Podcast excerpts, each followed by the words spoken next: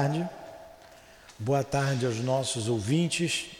Que Jesus abençoe a nossa tarde de estudos. Vamos agora estudar o livro Missionários da Luz, pelo espírito André Luiz e psicografia do nosso Francisco Cândido Xavier. Leremos o Evangelho, faremos a nossa prece e iniciaremos o estudo.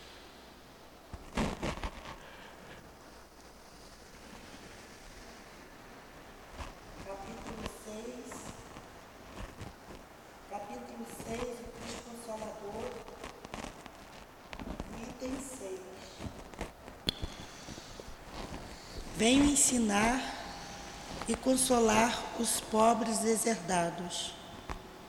Venho dizer-lhes que elevem sua resignação ao nível de suas provas, que chorem, visto que a dor foi consagrada no jardim das oliveiras. Mas que esperem, pois, os anjos consoladores também virão enxugar suas lágrimas. Trabalhadores, orai o, arai o vosso campo, recomeçai no dia seguinte a rude jornada da véspera. O trabalho das vossas mãos fornece o pão terrestre para os vossos corações, para os vossos corpos. Mas vossas almas não são esquecidas, e eu, o divino jardineiro, as cultivo no silêncio dos vossos pensamentos. Quando a hora do repouso soar, quando a trama de vossas vidas escapar de vossas mãos e vossos olhos se fecharem para a luz, sentireis surgir, regerminar em vós a minha preciosa semente. Nada se perde no reino de nosso Pai, e vossos esforços, vossas misérias, formam o tesouro que teve, que deve vos tornar ricos nas esferas superiores, onde a luz substitui as trevas e onde o mais despojado de todos vós talvez seja o mais resplandecente. Tá bom, né? Envolvidos no teu Evangelho, Jesus pedimos a tua permissão e a permissão de Deus para iniciarmos os estudos desta tarde, rogando ainda que o nosso irmão André Luiz nos inspire, o nosso Chico, em nome desses espíritos amigos que escreveram juntos essa obra em nome do altivo, da direção espiritual da nossa casa, sempre Kardec conosco, Leon Denis, em nome do amor, do nosso amor. Iniciamos então, Jesus, os estudos da tarde de hoje. Que assim seja. Assim seja. Graças a Deus.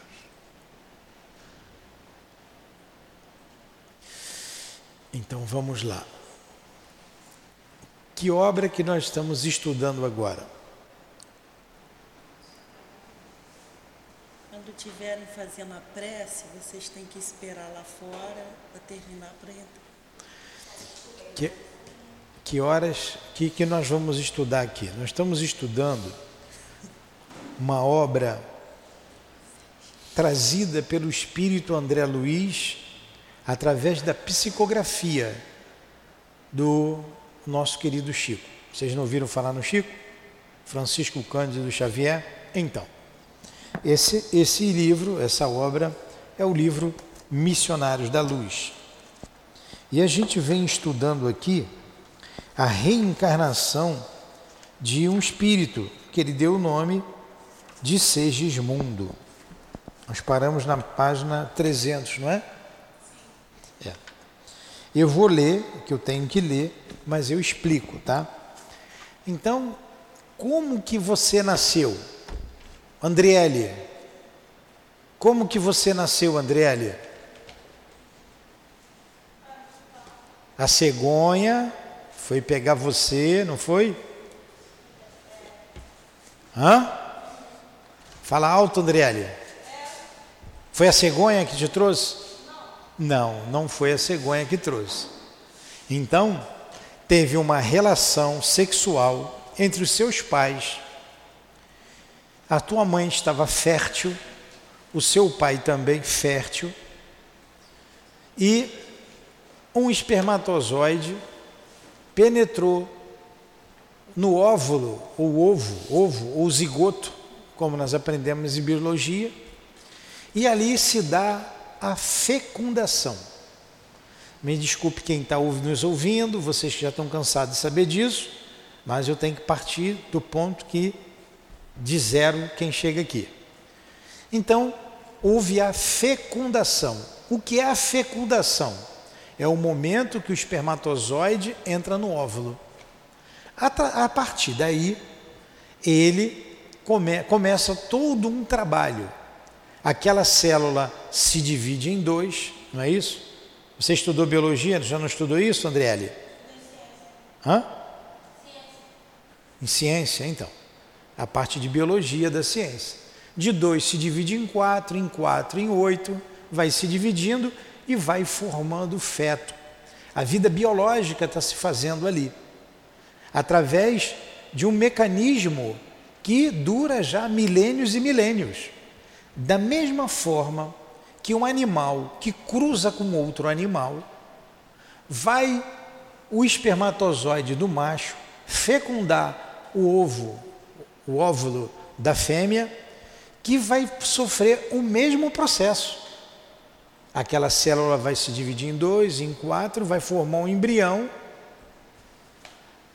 e vai nascer depois o animal, seja o bezerro, seja uma a galinha não, a galinha já tem lá outra, uma outra forma, ela bota o ovo, né? Mas o macho fecunda a fêmea.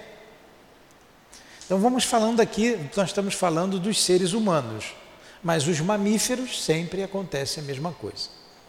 Muito bem. Ali há a formação de um corpo físico um corpo físico, esse que a gente tem aqui. Mas quem criou o espírito foi Deus. Em que momento o espírito se liga ao corpo? No momento da fecundação. Então, no momento da fecundação, o espírito ele se liga através do seu corpo espiritual, seu perispírito, àquela célula e começa ali todo o processo de ligação do espírito através do seu perispírito naquela célula. Átomo por átomo, molécula por molécula. E vai nascer. Nasceu o André. Essa cabeça de bagre que está aí, o André. Mas o André, ele não é esse corpo. O André é um espírito que tem toda uma bagagem uma bagagem espiritual, o André pode ser um espírito muito mais elevado do que eu, do que a Dilane, do que todos nós aqui. Como é que foi Jesus? Jesus teve uma porção de irmãos e os irmãos dele não compreendiam, pelo que a gente vê, eram bastante toscos. Mas olha o espírito que se ligou ali. Que espírito era aquele? Então, quem cria o espírito é Deus, não é o homem. O homem, ele dá o corpo biológico. O espírito vem de Deus e ali ele se liga. Os espíritos que já têm uma capacidade de, de crescimento, uma, como ele colocou aqui, em condições medianas, há todo um trabalho na reencarnação uma grande parte nasce por nascer. Se ali do lado um homem agora está se relacionando com uma mulher, ambos férteis, vai gerar um, vai gerar um, um corpo e um espírito vai se ligar. Pode ter um preparo? Pode. Pode não ter? Não pode, não pode não ter. Nasce. Vai nascer sempre. Nesse caso aqui, do Segismundo, era um espírito que já tinha uma certa bagagem, um conhecimento, tinha méritos, méritos, um espírito muito trabalhador. E quem foi Segismundo na vida anterior? Vamos passar rapidinho aqui, em cinco minutos a gente passa. Raquel era casada com Adelino. Segismundo quis, porque quis a Raquel para ele. Se envolve com a Raquel, assassina o marido dela. Como é o nome do marido dela? Como é o nome do marido da Raquel? Hã? Adelino. Adelino. Segismundo atira em Adelino e fere Adelino no peito, no coração. Adelino morre. Ele acaba não ficando com Raquel. A Raquel vai para prostituição. E depois todo mundo morre. Se encontram, vão os três para as trevas. São retirados de lá por mãos amigas. Olha só, se tivesse inferno, hein, não sairiam mais de lá, né? por mãos amigas. Ele se arrepende muito, os outros também se perdoam no mundo espiritual, todos como espíritos. E Segismundo, muito arrependido, se dedica ao trabalho de corpo e alma no mundo espiritual. E os três combinaram para retornar à carne, a reencarnação. A gente aqui não vai dis discutir nesse momento a, a veracidade da reencarnação. Isso é matéria para outro estudo. Então, parte-se do princípio que a reencarnação é um fato. Então, os três combinam. Adelino reencarna, Raquel reencarna, os dois se encontram novamente, têm um filho e vai receber Segismundo como filho também. Segismundo, quando se aproxima para a reencarnação, o Adelino tem pesadelos. Pesadelos. Ele, no corpo físico, ele havia esquecido o passado, mas o que marcou ele foi o crime praticado por Segismundo. Então, quando Segismundo se aproximava dele, ele dizia que sonhava que tinha um pesadelo, que tinha um monstro querendo assassiná-lo. E não tinha acordo. E não tinha acordo. Não tinha como ele renascer ali, porque Adelino não queria. Adelino tinha medo dele. Adelino achava que ele ia fazer um mal a ele. Nisso, um grupo de espíritos amigos de Segismundo, dentre eles Alexandre, um dos guias do trabalho, faz com que essa aproximação novamente aconteça. Nem desdobramento, ó, vocês aprenderam hoje de manhã o sonho. Você dormiu, você sai do corpo. Dormiu, sai do corpo. Eles saindo do corpo durante o sono físico, Adelino, Raquel e os benfeitores trouxeram Segismundo. Adelino fica apavorado. Que monstro é esse? Esse monstro quer me pegar, ele é um homem mau. E um dos trabalhadores, chamado Alexandre, que era amigo de ambos, disse: Não, ele é apenas um irmão. É um irmão, um amigo nosso. Ele vai voltar como seu filho.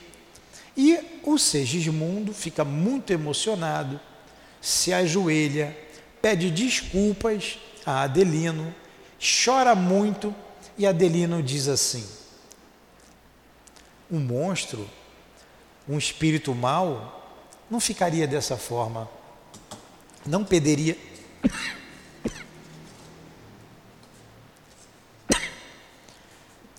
Começou aqui, vocês me perdoem, daqui a pouco passa.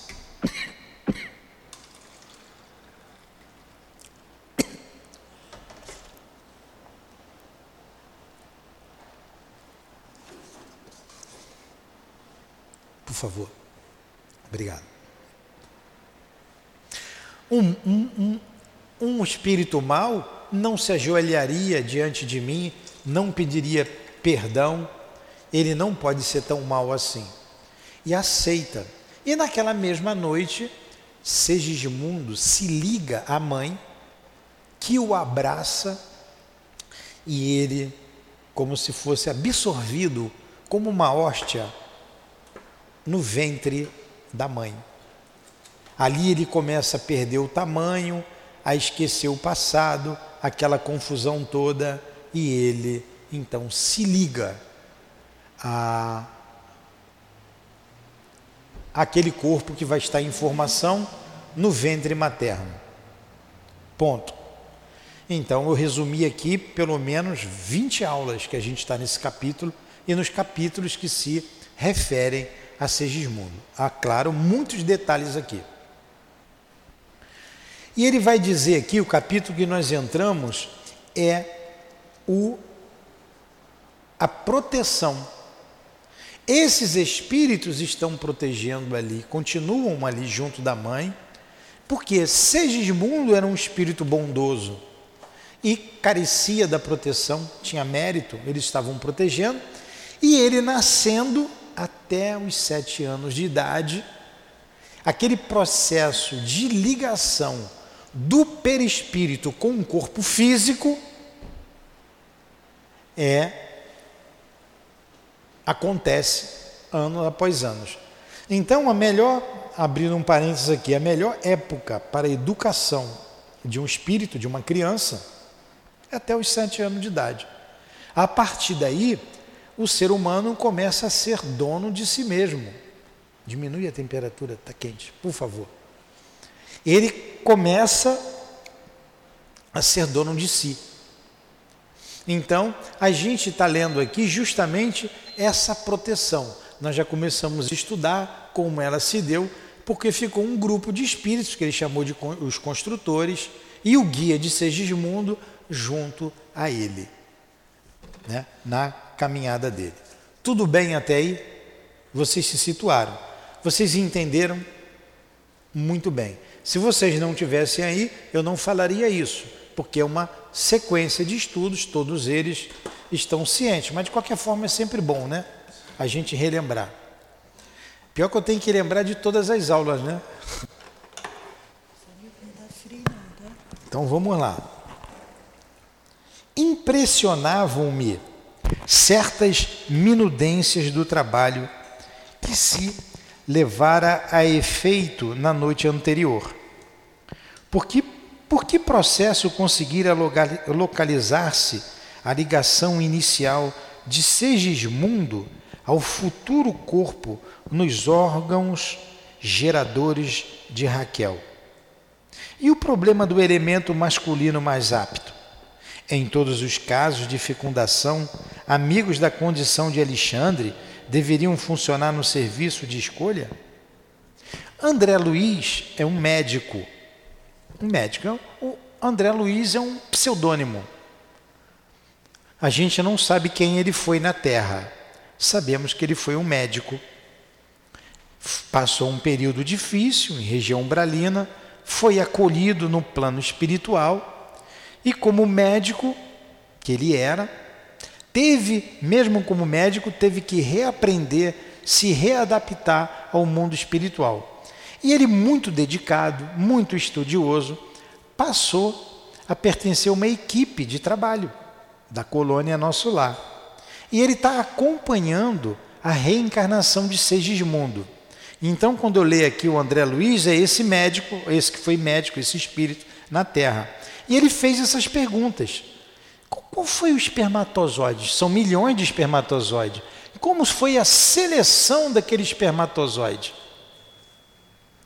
Como foi? É, como? Hã? Eu estou na página 300, mas nesse livro acho que é outra página. Está logo no início, Luiz.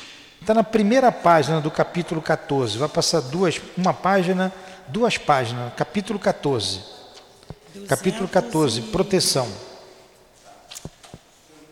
Achou? Logo ali, impressionavam-me, viu Luiz? Impressionavam-me certas minudências do trabalho. Vê se tu acha aí. Achou o capítulo 14? Achou. Capítulo 14, proteção.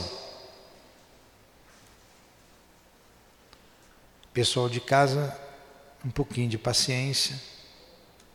Capítulo 14. Achou, Luiz? Isso, passa a outra página. Aí tem assim: impressionavam-me certas minudências. Achou? Achou? Carlos.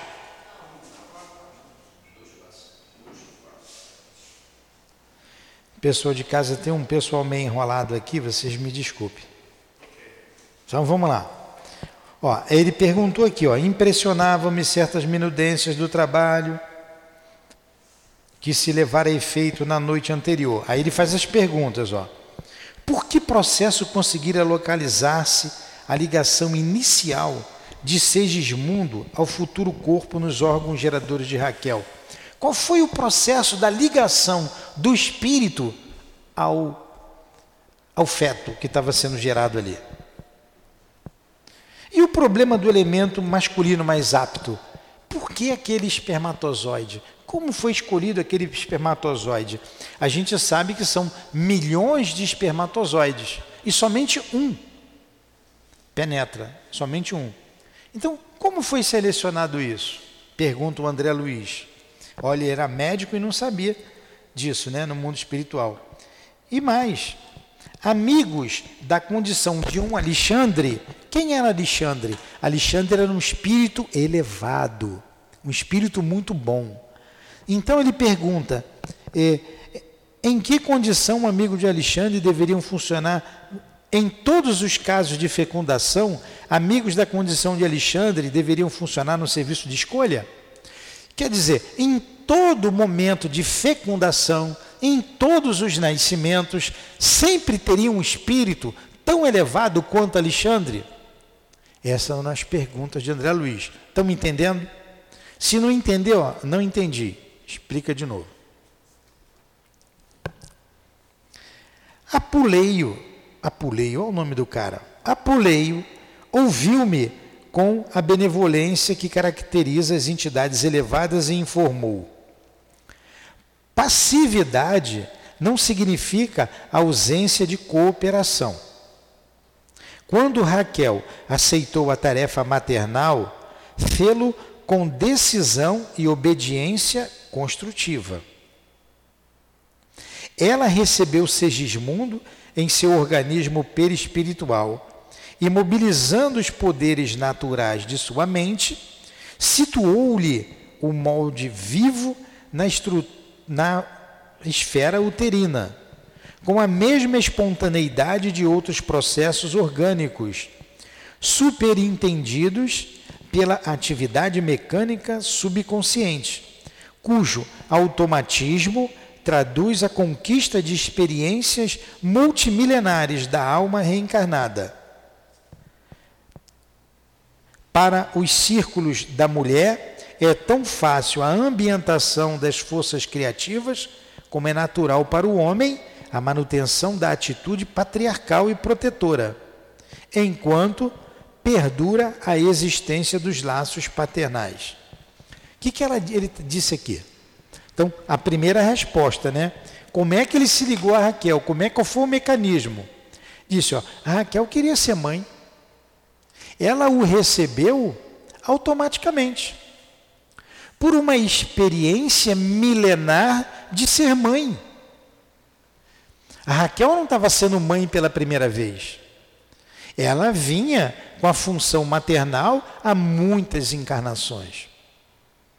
Uma função milenar. Isso se dá através de um automatismo. Ela o absorveu no seu corpo espiritual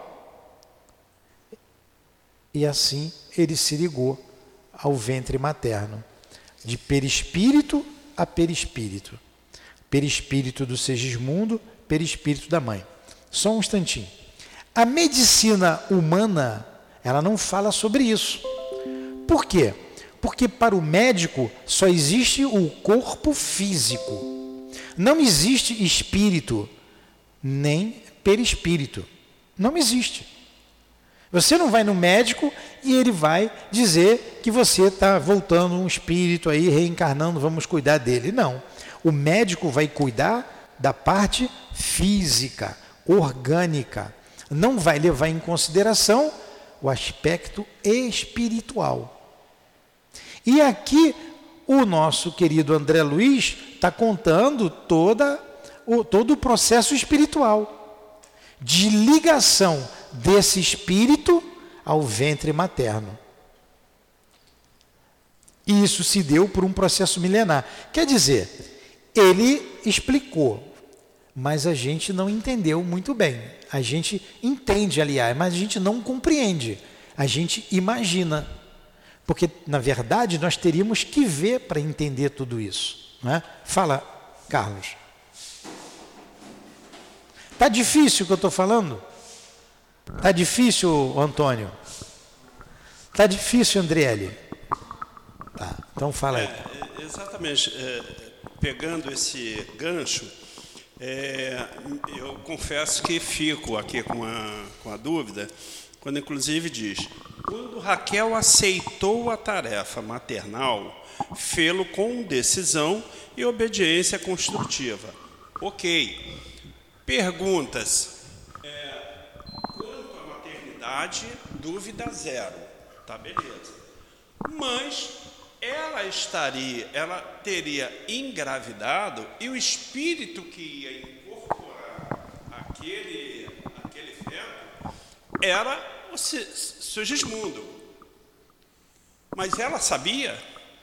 Sabia. Sabia, havia todo um preparo. Todos sabiam. Ela sabia. Ela sabia, o marido sabia.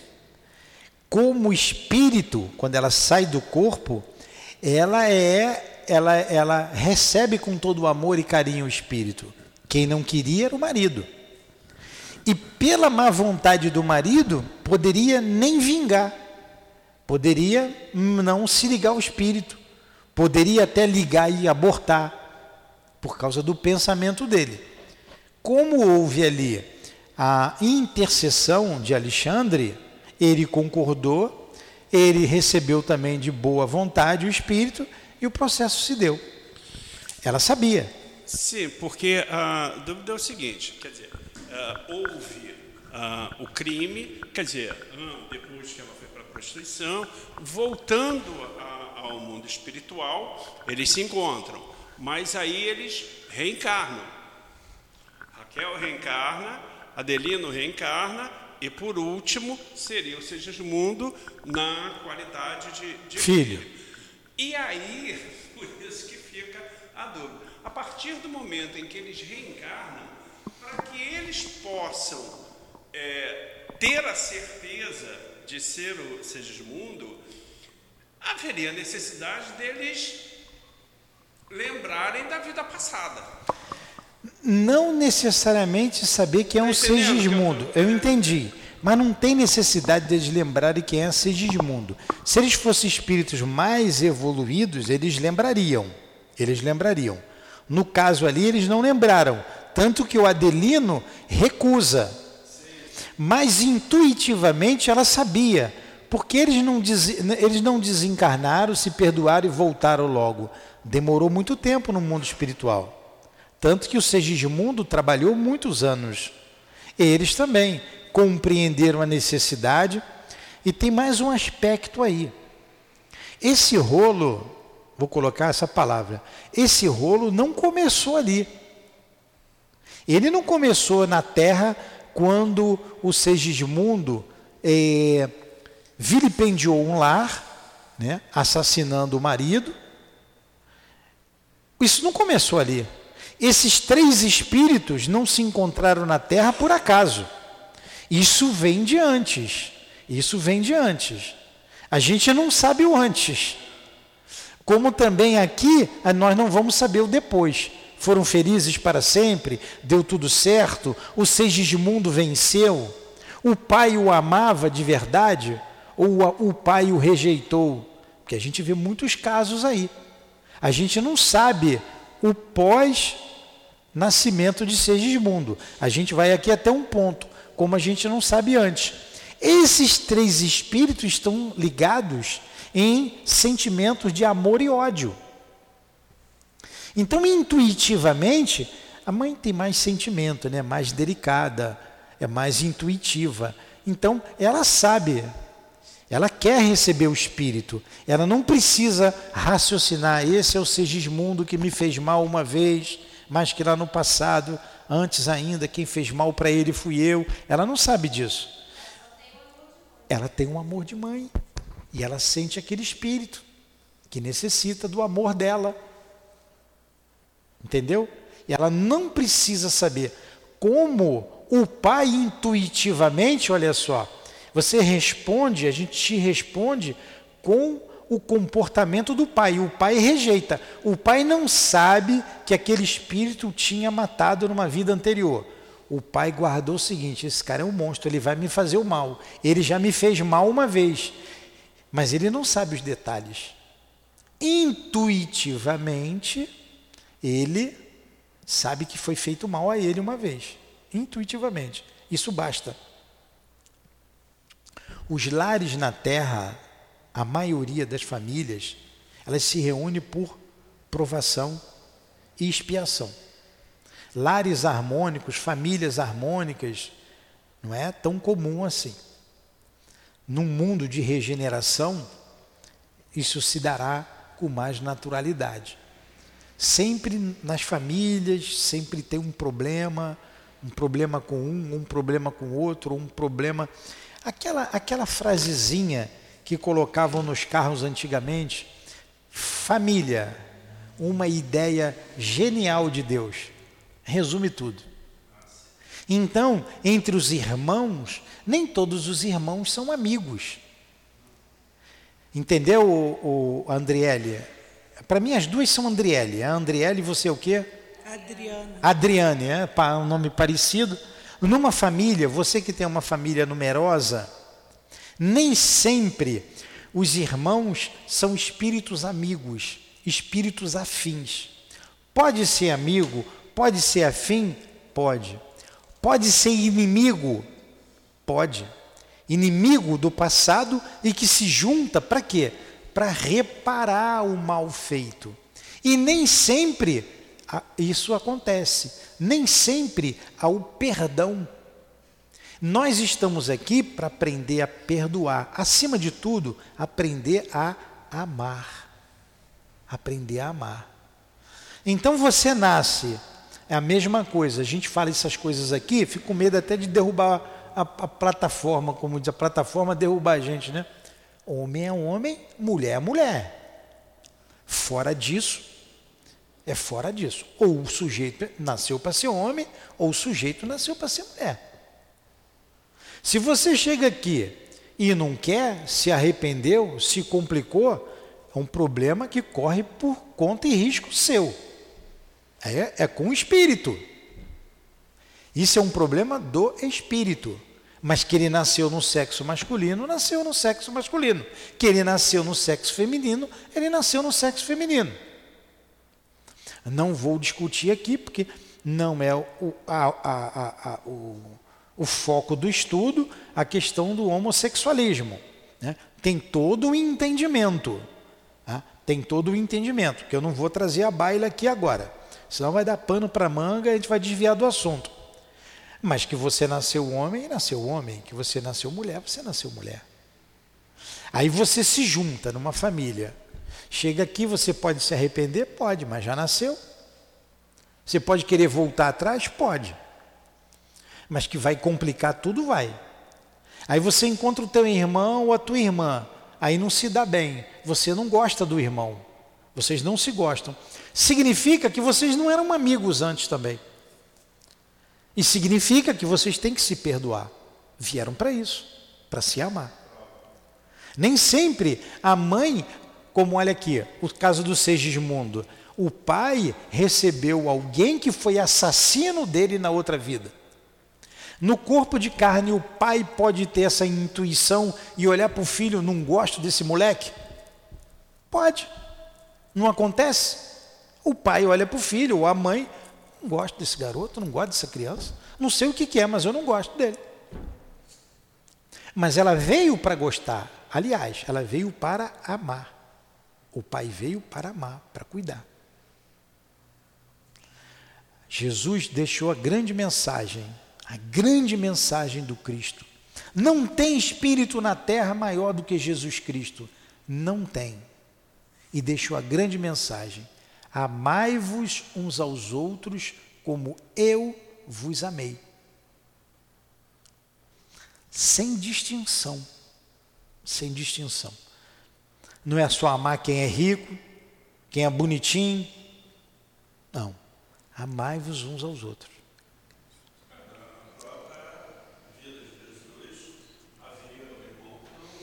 É, os irmãos dele não entendiam, né? Não entendiam a missão dele. Chega aqui na terra, você coloca o emburrecedor, como dizia o Altio.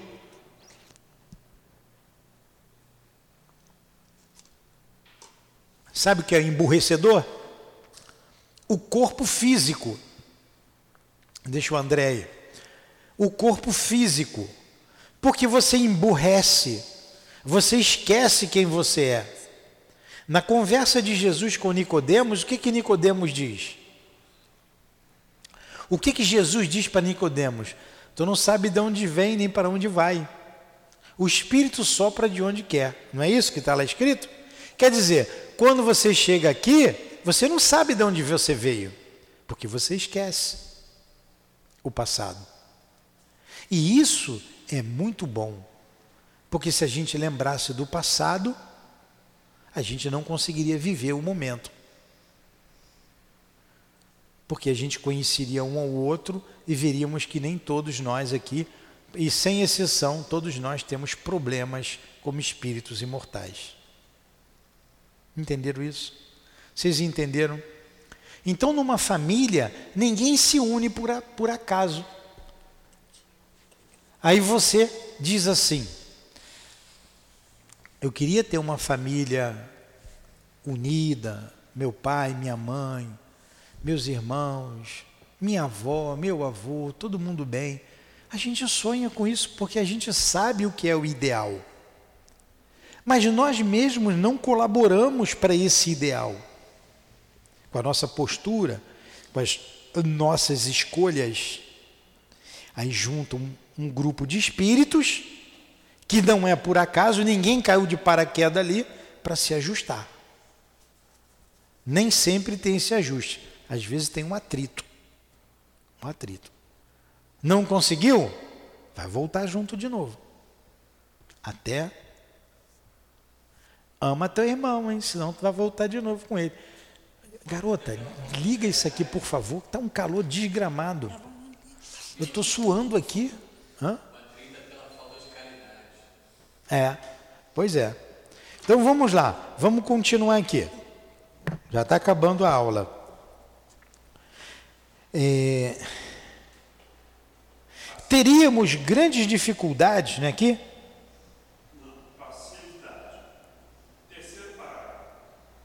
Passividade. Eu já li. Percebendo-me a intenção de aproveitar-lhe os informes para pequenino esforço meu, no sentido de escrever para leitores encarnados, Apuleio acentuou. Olha só, o Espírito sabe que André Luiz vai escrever, então vai explicar lá, tirar a dúvida de André Luiz. Teríamos grandes dificuldades, grandes dificuldades em explicar aos homens terrestres o fenômeno da adaptação das energias criativas. Olha aí, a nossa dificuldade de compreensão do que ele falou. Ele mesmo está dizendo aqui. Teríamos grandes dificuldades em explicar aos homens terrestres, a nós, o fenômeno da adaptação das energias criativas no útero materno, nos processos da reencarnação. Por enquanto, a tendência da maioria dos nossos irmãos encarnados encaminha-se para a materialização de todos os nossos esclarecimentos. É preciso esperar mais tempo para ministrar-lhes certas informações que por agora seriam para eles incompreensíveis. Pronto, o apuleio disse tudo. Ele veio ao encontro da tua dúvida e da minha dúvida também. Você entende, mas não compreende. É difícil. Falta dados para você compreender. Porque você tende a materializar tudo. Para nós, você tudo tem que ter um princípio, tem que ter um fim, tem que ter um limite. Por isso é muito difícil para a gente conceber Deus. O que é Deus? Quem é Deus? Você... Porque tudo tem que ter um princípio, um fim, uma criação. E sorrindo prosseguiu: Eles se alimentam diariamente de formas mentais, sem utilizarem a boca física. Olha que coisa, hein? Isso aqui é muito importante para a nossa vida nós nos alimentamos de formas mentais. Vamos lá. Eles se alimentam diariamente de formas mentais, sem utilizarem a boca física, valendo-se da capacidade de absorção, absorção do organismo perispirítico. Mais ainda, não sentem a extensão desses fenômenos em suas experiências diárias. No lar, na vida pública, na via pública, no trabalho, nas, divers, nas diversões, cada criatura recebe o alimento mental que lhe é trazido por aqueles com quem convive, temperado com, a, com o magnetismo pessoal de cada um. Olha, nós nos alimentamos muito de, do pensamento um do outro, do magnetismo um do outro e no lar, na via pública. Olha, por que nós espíritas temos que vir à casa espírita?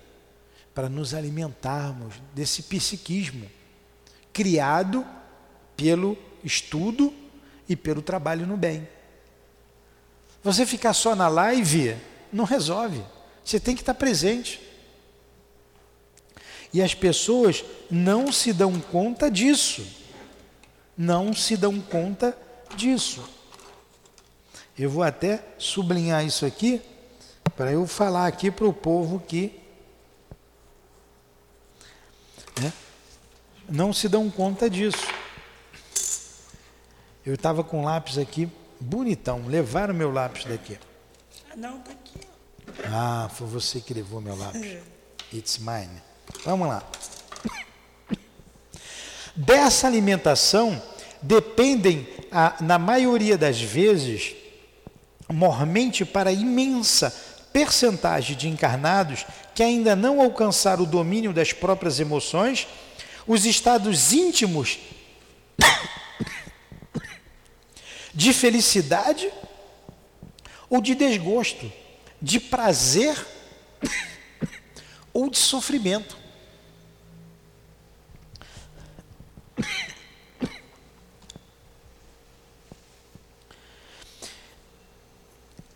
A grande maioria dos encarnados, de nós encarnados, não conseguimos ainda a estabilidade das nossas emoções. E por isso, nos alimentamos dessas formas, pensamentos, desse magnetismo, desse psiquismo, e isso vai nos causar um estado de alegria ou de tristeza.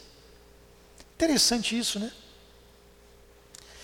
Por isso a gente tem que escolher os lugares que nós vamos. A gente não pode ir em qualquer lugar. Você não deve ir. Quer dizer, poder você pode, você faz o que você quiser. Mas determinados lugares você deve evitar. Se você é um trabalhador da casa espírita, um médium, você não deve ir a qualquer lugar. Tem que escolher o lugar que você vai. As amizades, você tem que escolher. por causa disso, dessa influência que nós exercemos uns pelos outros e influências desencarnadas. Olha, alguns espíritos suicidas, eles são separados da humanidade. Quem afirma isso é a Dona Ivone. Porque se o espírito chegar perto de você, você vai entrar num estado de depressão tão grande e que você vai ficar doente e você vai morrer. Pronto, para vocês entenderem isso. Então, determinados ambientes não vai chocar, não dói a gente, não é esquisito, não deixa a gente pesado. Pois é. Aí você vai para determinados ambientes, depois você vai dormir, dorme mal e acorda doente. Aqui do lado tem as festas, né, que eu não vou dizer o nome aqui, em que rola droga, rola bebida, rola sexo. De manhã a gente chega aqui às vezes, sete horas estamos chegando aqui, estão as meninas seminuas na rua, toda doidona, todo mundo doidão. De que esses, essas pessoas se alimentaram ali? Que tipo de vibração elas não têm? Elas não estão. Então você vai para uma festa dessa? Não, mas eu só vou lá ver a festa. Só vou lá ver a festa. Você vai lá, você vai se envolver com aquela ambiência psíquica. E você vai sair de lá carregado. E se você for médium, você vai cair. Entendeu, Luiz? Tudo tem uma lógica. Tudo tem uma lógica. Não é que você tem que ser certinho, tem que ser bom. A obrigação é você ser o certo, fazer o certo e de você ser bom. Se você não for, vai sofrer as consequências. Entendeu, Adilane? Agora o porquê? Isso aqui eu tenho que ler para os médios. Eu vou ler todo o parágrafo de uma vez. Presta atenção. Vocês tá aí que trabalham, ó. Eles se alimentam diariamente de formas mentais, sem utilizarem a boca física valendo-se da capacidade de absorção do organismo perispirítico, mas ainda não sentem a extensão desses fenômenos em suas experiências diárias, no lar, na via pública, no trabalho, nas diversões. Cada criatura recebe o alimento mental que lhe é trazido por aqueles com quem convive, temperado com o magnetismo pessoal de cada um. Dessa alimentação dependem, na maioria das vezes, mormente para a imensa percentagem de encarnados que ainda não alcançaram o domínio das próprias emoções, os estágios íntimos de felicidade, de desgosto, de prazer ou sofrimento. Que beleza, hein? Que beleza, hein, Luiz? E as pessoas não se dão conta disso. Segundo você pode observar, também o homem absorve matéria mental em todas as horas do dia, ambientando-a dentro de si mesmo nos círculos mais íntimos da própria estrutura fisiológica. O chefe dos construtores fixou-me bem-humorado a expressão de surpresa ao lhe perceber elucidações tão simples em assuntos tão complexos e acrescentou. Então vamos lá. Eu sei que para vocês essa aqui é uma aula difícil. É, para a gente compreender bem isso aqui, é necessário que a gente tenha estudado o livro dos Espíritos. É a base de tudo. O livro dos Espíritos e vocês não têm o conhecimento, estão chegando aqui pela primeira vez. Eu estou fazendo o possível para que essa aula não seja chata para vocês, entrar por aqui e sair por aqui, porque não é fácil. Não é fácil para a gente, né? Tem coisas que não é fácil. Mas o que a gente está falando aqui das coisas que nos influenciam. Nós começamos a falar da reencarnação, do nascimento e agora dos ambientes que o psiquismo influencia do ambiente, influencia em nós. Vocês já não foram em lugares que se sentiram mal? Pesado? Não tem casa, não tem lar pesado? Tem. Tem ou não tem? Tem pessoas pesadas. Tem pessoas pesadas que te sugam. E que então a primeira coisa que a gente deve fazer, fazer do nosso lar um ninho. E como nós fazemos do nosso lar um ninho? Protegendo através da prece. A oração deve ser feita diariamente, pelo menos ao dormir e ao levantar.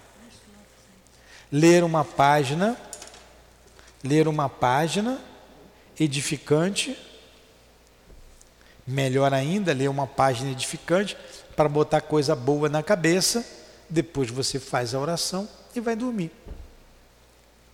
Imagina um lar onde o casal fica vendo filme de pornografia a noite inteira. Como é que fica o ambiente? E quando ele dorme, ele vai para onde? Não tem mágica. Ele vai buscar um antro daquele. Não tem mágica. Não tem milagre. Você gosta daquilo. Você é viciado naquilo. Você vai para um lugar daquele. E onde é que tem aquilo ali? É lá com o André Luiz? É com Emmanuel, que são com os anjos do céu? É com Jesus? Ou é com o coisa ruim? Ou com as coisas ruins? Nós somos o que pensamos. Por isso, quando a gente dorme, a gente vai para o lugar que a gente gosta. E quando a gente morrer, a gente vai para o lugar que a gente foi todas as noites quando estava vivo. Ah, mas o fulano vai vir me salvar. Não. Não, se você não mudar, vai demorar. Você tem que entrar em sintonia com fulano. Aí quebra, quebra uma, uma mentalidade que diz assim: sangue de Jesus tem poder. Sangue de Jesus não tem poder nenhum. Poder tem o meu sangue que me deixa vivo. Jesus vai me salvar. Jesus não salva ninguém. Eu sou o caminho, a verdade e a vida. Quer dizer, eu mostro o caminho, mostro a verdade, mostro a vida. A gente sabe por onde tem que ir. Mas ele não pode fazer por você o que você vai fazer. Você não faz pelo seu filho. Seu filho é que decide. Judas estava assim com Jesus, não se enforcou, não traiu. Pedro estava assim com Jesus, não negou. Então, ele ensinou, ele aconselhou: vocês querem ser felizes? Amai-vos uns aos outros como eu vos amei. Se não fizer isso, nunca vai ser feliz. Então a felicidade está na mão de quem? Nossa, não é Jesus que nos vai fazer feliz.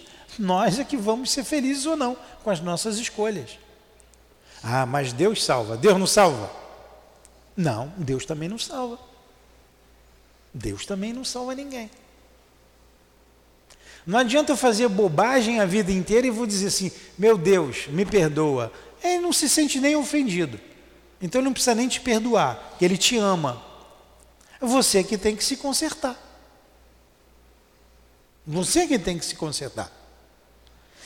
Quando a mulher adúltera foi pega lá, ia ser a, a, é, linchada, e Jesus falou: atire a primeira pedra que tiver sem pecado. Os homens todos foram embora, a partir dos mais velhos. O que, que Jesus fala para a mulher? Mulher, cadê aqueles que te condenavam? Começa assim. Ela diz: Não sei, Senhor. Eles se foram. Então vá e não peques mais, para que não te aconteça coisa pior. Se fizer bobagem de novo, pode acontecer coisa pior com você. E se eu não estiver perto, vai ser, aí vai ficar ruim para você, né? Quer dizer, ele não condenou a mulher. Jesus nunca condenou o pecador. Ele condena o pecado, o erro. E o erro tem que servir para você amadurecer, para você não fazer mais. Porque cair, todo mundo cai. O feio é ficar caído. O feio é ficar no chão. A gente tem que se levantar, se reerguer e caminhar. Fala, Luiz. É, você meio que se antecipou no que eu iria falar. Vou voltar só um pouquinho. É, nesse parágrafo, a gente pensa na vigilância e na invigilância em frequentar lugares que têm padrão mental baixo. A gente sabe quais são, não precisa de citar. Mas a gente está todos os dias em relação com pessoas com padrão baixo. Todos os dias, todas as horas. A Sim. gente não pode sempre definir quem está ao nosso lado. E a maioria tem um padrão de Sim, mental sim. baixo. Aí me remete ao orar e vigiar sempre, né? Por a grande quê? questão é ter Mas o ele- pensamento de orar e vigiar, né? Mas o André Luiz, aqui o instrutor do André Luiz, falou: olha só, o que você quer de saber, além do orar, o vigiar, que vai te trazer estabilidade. Olha aqui, a resposta está aqui, a gente leu.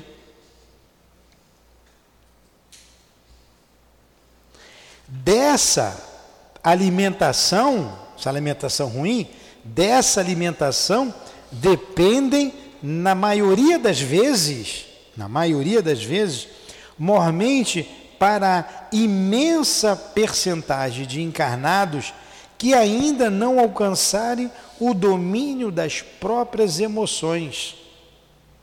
Os estágios íntimos de felicidade, o desgosto, de prazer ou sofrimento, é porque nós não dominamos as nossas emoções. Jesus se deixava contagiar com o erro dos outros? Não, sempre sereno, sempre estável. O nosso problema é que nós somos instáveis. Entendeu, é- Luiz? E é justamente por isso que nós espíritas que temos a doutrina evitamos determinados ambientes, porque Sim. sabemos que somos falhos. Pelo menos somos recomendados a Justamente. isso. Não deveríamos, né? Mas fala. Tem médium em que vai para balada e chega aqui arrebentado, dá um trabalho desgramado de meses para sair daquela situação. Não precisa nem dizer para a gente para onde foi e o que foi fazer, porque a gente está vendo o trabalho que ele está dando. Dilton, você sabe que isso daí tem sido, é, na realidade, um, um, um complicador tão grande, porque para quem não, não apenas, eu não, não posso considerar a pessoa dizer, não, eu sou espírita porque eu frequento uma casa espírita.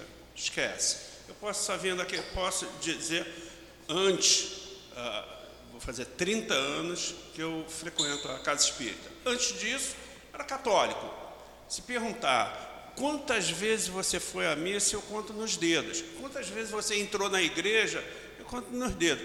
Significa que eu era católico? Eu era católico dentro de mim, mas de frequentar, não. O- é, a partir do momento, eu digo para você que eu não apenas frequento a casa espírita. Eu estava fora, voltei, eu ia estender. Quando você, inclusive, falou, Carlos, ó, volta, porque já eu não, eu já eu retornei ao Brasil por causa, principalmente aqui do SEAP, porque eu sentia falta, a necessidade de estar aqui. E isso daí é um grande complicador, porque eu venho, apesar até, não sei, fiz 42 anos de casado. E tem sido um grande complicador. Por quê? Porque uma série de lugares que se frequenta até familiar. Familiar. Ah, você- Na- quando se referiu, isso então para mim é promiscuidade, né? Essa festa que você se referiu, que eu sei, é promiscuidade. Mas muitas vezes você está em reunião familiar.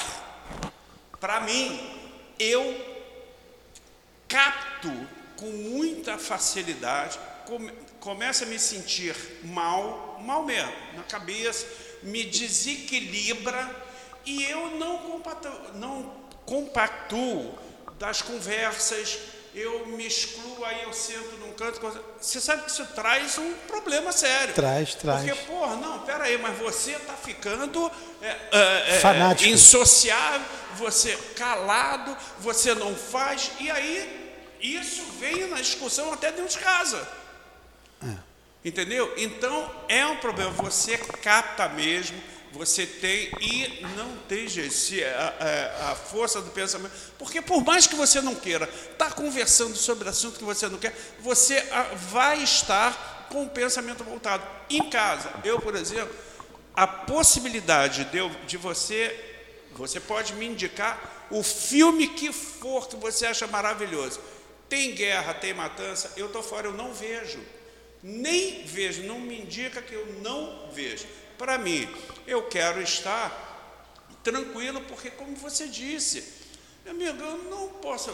Você se referiu a ver o filme pornô. Não, você pode estar vendo o filme de guerra. Você acabou de ver, vai dormir, você. Aqueles filmes de luta, UFC? Não, sem chance. E eu via isso daí. Pois é. Falei, não, tiro da, da cabeça. Então você começa, para a família, ser um cara chato. Mas por isso que Jesus disse: Eu não vim trazer a paz, mas a espada. Eu vim trazer fogo à terra e quero que ela se queime rápido. Não é isso que a gente ouviu? Vocês não ouviram isso? Aí a gente fica sem entender. Que espada é essa? Quando você conhece o Cristo, essa espada é no, na sua alma. Você diz assim: Eu não posso mais fazer isso, eu não devo mais fazer isso. E quando você sai daqui, você tem um monte de amigos, encarnados e desencarnados. Quando você vem para cá, eles te cobram. É uma luta. Aí é pai contra filho, esposo contra esposa. É o que acontece. É uma luta, é um desafio. Mas a gente precisa ter a consciência tranquila de que está fazendo certo. Você não vai deixar de ser insociável, você vai sair, você vai passear, mas você tem o direito de escolher para onde você vai, o que você quer, o que você não quer. Aí você sentiu falta do alimento. O alimento que você tem aqui, lá você não tinha. Mas quem não está ligado, não faz diferença. Não faz diferença. Para você faz. Mas para o outro que não está ligado, não faz. Para você já faz. Então, a espada ó, já entrou. Aí é uma luta. E muitas vezes essa luta é conosco mesmo, porque muitas coisas você quer fazer e você acha e você sabe que não pode mais.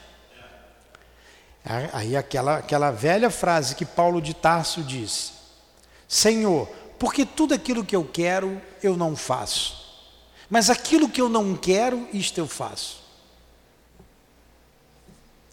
É a luta, é a espada dentro de você, é a divisão. É a divisão. E você sempre teve amizade com quem fazia com o que você gostava. Agora você tem outras amizades, espirituais e carnais também, que pensam como você. Ah, mas por causa disso, porque a esposa não acompanha, você vai ficar contra a esposa, contra o filho? Claro que não. Claro que não.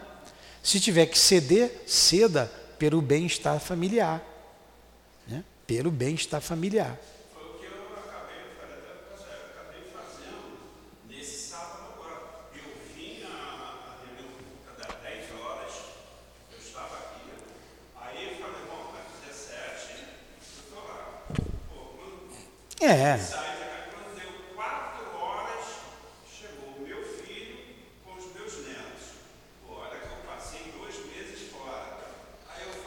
Tem que ficar com os filhos e os netos. Até porque você já veio de manhã.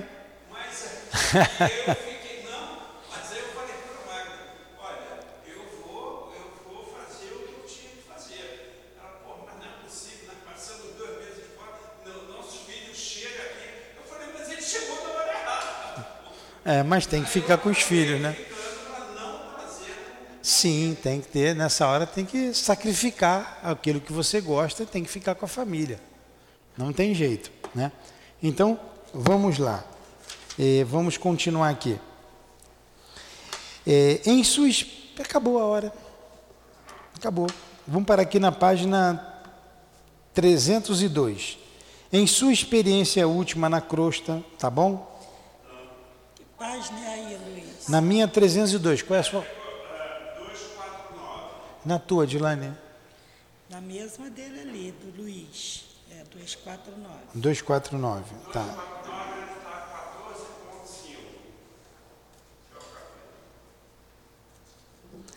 Vamos parar aí? Foi bom o estudo? Entrou umas coisas aqui interessantes, hein? Interessantes.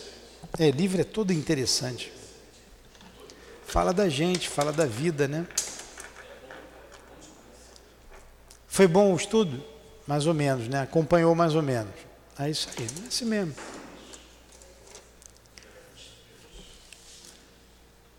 Levou o menino no hospital?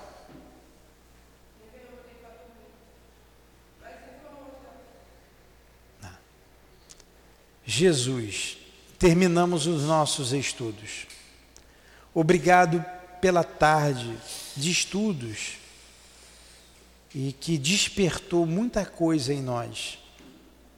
Obrigado, André Luiz, Chico, por esse trabalho grandioso e que, como mensagem instrutiva, ficará pelos ervos dos tempos ensinando, instruindo a todos aqueles de boa vontade que buscam os valores espirituais.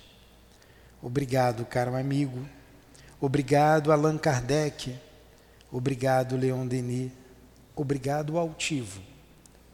Em nome da direção espiritual da nossa casa, em nome do amor, do nosso amor, do André Luiz, em nome, em teu nome, Jesus, mas acima de tudo, em nome de Deus, damos por encerrado os estudos da noite de hoje.